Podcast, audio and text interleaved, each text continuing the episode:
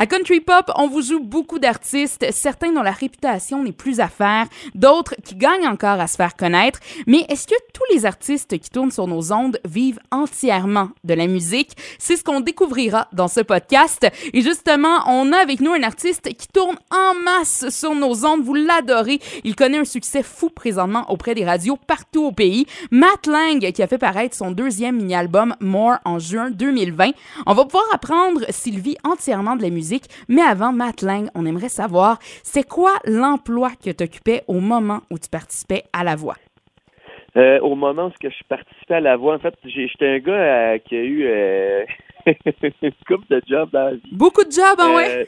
ben, tu sais, je veux dire, moi, j'ai travaillé, avec, mon père, c'est un gars d'affaires, puis j'ai travaillé beaucoup avec lui, puis tout ça, puis j'ai travaillé aussi parce que on dirait que j'ai du temps travaillé dans la vie, j'ai été élevé comme ça, qu'il fallait travailler, puis il fallait gagner notre, notre nos sous pour acheter ce qu'on voulait avoir. Puis, tu sais, j'étais comme. Fait que je travaillais beaucoup, puis j'ai, j'ai travaillé à l'ex aussi à l'âge de 18 ans. J'ai, travaillé dans une radio aussi. J'ai fait de la radio euh, dans mon coin, puis j'ai, étudié là-dedans. Puis j'ai aussi euh, travaillé, en fait, dans les derniers temps, je travaillais dans le bois. OK. Euh, je travaillais en usine et, et, sur le terrain aussi. Puis, c'est ça. J'ai fait, je faisais, je faisais du bois, puis je faisais de la planche, puis euh, coupait du bois. Fait que, c'était le fun, par exemple. J'aimais ça, tu sais. Euh, mais c'est sûr qu'aujourd'hui, c'est ce que je préfère.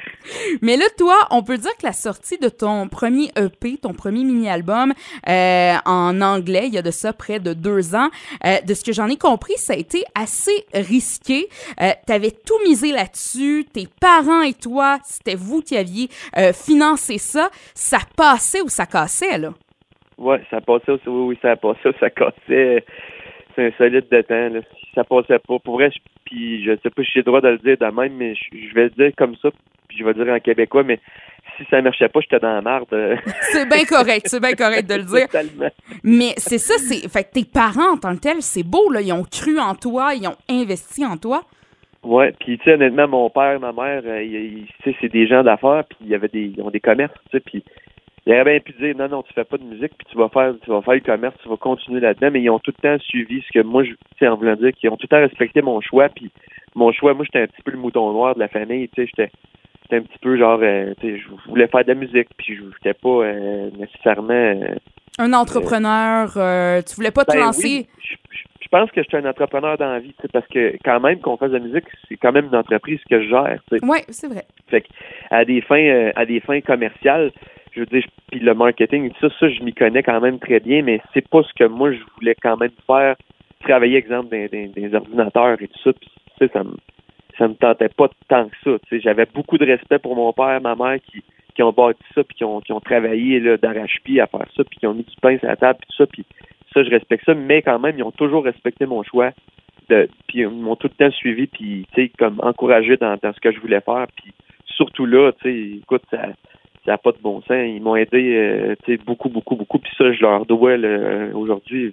Je ne savais même pas à quel point je suis chanceux de d'avoir eu euh, cette aide-là. Mais justement, ton, ton premier mini-album euh, paru en anglais, c'est un peu, bon, grâce, oui, à ton investissement, mais aussi grâce au leur que c'est sorti. Est-ce qu'on aurait eu Mateling sans, justement, le soutien de tes parents? Euh, c'est sûr que si mes parents n'avaient pas été là, ça aurait été plus difficile. Ça, c'est sûr et certain. Puis, euh, il y a des fois dans la vie que, oui, tu veux faire la part des choses, mais quand tu as un petit coup de pouce en arrière qui te dit, OK, ça, ben, regarde ça, je peux essayer de t'aider, là, puis, regarde, je vais, je vais, je vais, te, je vais te le payer, ça, là, puis remboursement après, tu exemple. Euh, puis c'est pas, c'est pas nécessairement des grosses choses, des fois, mais ça fait une différence, tu sais. Euh, c'est vraiment, vraiment des différences qui, font en sorte que ça peut marcher justement, tu sais, puis euh, même aujourd'hui, exemple, mon père, que c'est comme mon, mon meilleur chum, moi, tu sais, ma famille, on est vraiment, vraiment proches. Puis oui. c'est mon, c'est comme un peu mon, mon bras droit dans, dans, dans, même dans ma carrière de matelang, même s'il connaît pas vraiment le, le showbiz comme tel, c'est quand même un gars qui, qui, qui est vraiment, vraiment, comme il connaît le marketing, il connaît le, les business ici, tu sais, comme si ça se ressemble quand même. Fait j'ai beaucoup, beaucoup de conseils euh, de lui, puis je les prends, puis tu sais, euh, c'est souvent des bons conseils, des très, très bons conseils. Ben, tu sais, juste l'image de marque veux, veux pas en musique, tu as besoin de ça aussi. Tu sais, ton, ton image qui est importante, ben, euh, Mhm. ton, ton père peut t'aider là-dedans. Là. C'est ça, ben oui. Puis, tu sais, il, est- il est super bon là-dedans. Puis, tu sais, lui, sais, souvent on dit, on demande pas à nos parents parce qu'ils vont nous dire qu'on est tout le temps bon, puis que, c'est pas les meilleurs juges. Tu sais, mais honnêtement, les mes parents, pour vrai, euh, si c'est pas bon, ils vont me le dire. Puis, ils passeront pas par quatre chemins. Surtout mon père. là. Mon père, c'est un gars hyper franc, puis hyper, euh, il est pas sais, s'il y a quelque chose à me dire, il va le dire. Puis, dans la vie en général, il est comme ça. Tu sais, si j'arrive, j'y montre de quoi, puis il va aimer ça, il va me dire, ah oui, ça, c'est vraiment bon. Ouais, non, ça, non, ça, là, non. Euh, je vois rien que, non, c'est pas, c'est vraiment pas bon, ça, mal. OK. Fait que euh, l'honnêteté l'honnêteté était, était présente dans la famille. Oui, puis tu sais, c'est justement en affaires, quand tu vas avancer, c'est que si tu te fais tout le temps dire que t'es bon, puis t'es beau, puis t'es ci, puis t'es ça, je, je pense pas que ça l'aide une personne. Si quelqu'un me demande si euh, tu peux-tu me dire si t'aimes ça, qu'est-ce que je fais? Oui, mais attends-toi à ce que je te dise la vérité. Moi, je suis pas quelqu'un qui va te dire euh, n'importe quoi pour te faire plaisir. Si tu me demandes mon avis, tu vas avoir mon, mon humble avis, puis pas pour faire mal à une personne, c'est pour faire avancer quelqu'un. tu sais. Puis, mettons, là, là, ça a fonctionné pour toi, puis tant mieux, on est super content. Mais est-ce que tu avais un plan B si jamais la musique avait pas fonctionné? Honnêtement, non, j'avais pas, j'ai, j'ai pas de plan B. J'ai tout le temps dit, je vais faire ça. OK. J'ai pas, j'ai pas de plan B dans la vie. Ça arrive des fois de dire c'est quoi qui arrive, au, plus au départ, qu'est-ce qui arrive si je fais ça? J'ai jamais pensé de même. Me suis toujours dit ça va marcher. Ça va, ça va y aller. C'est pas que je me croyais non plus, là. C'est pas ça.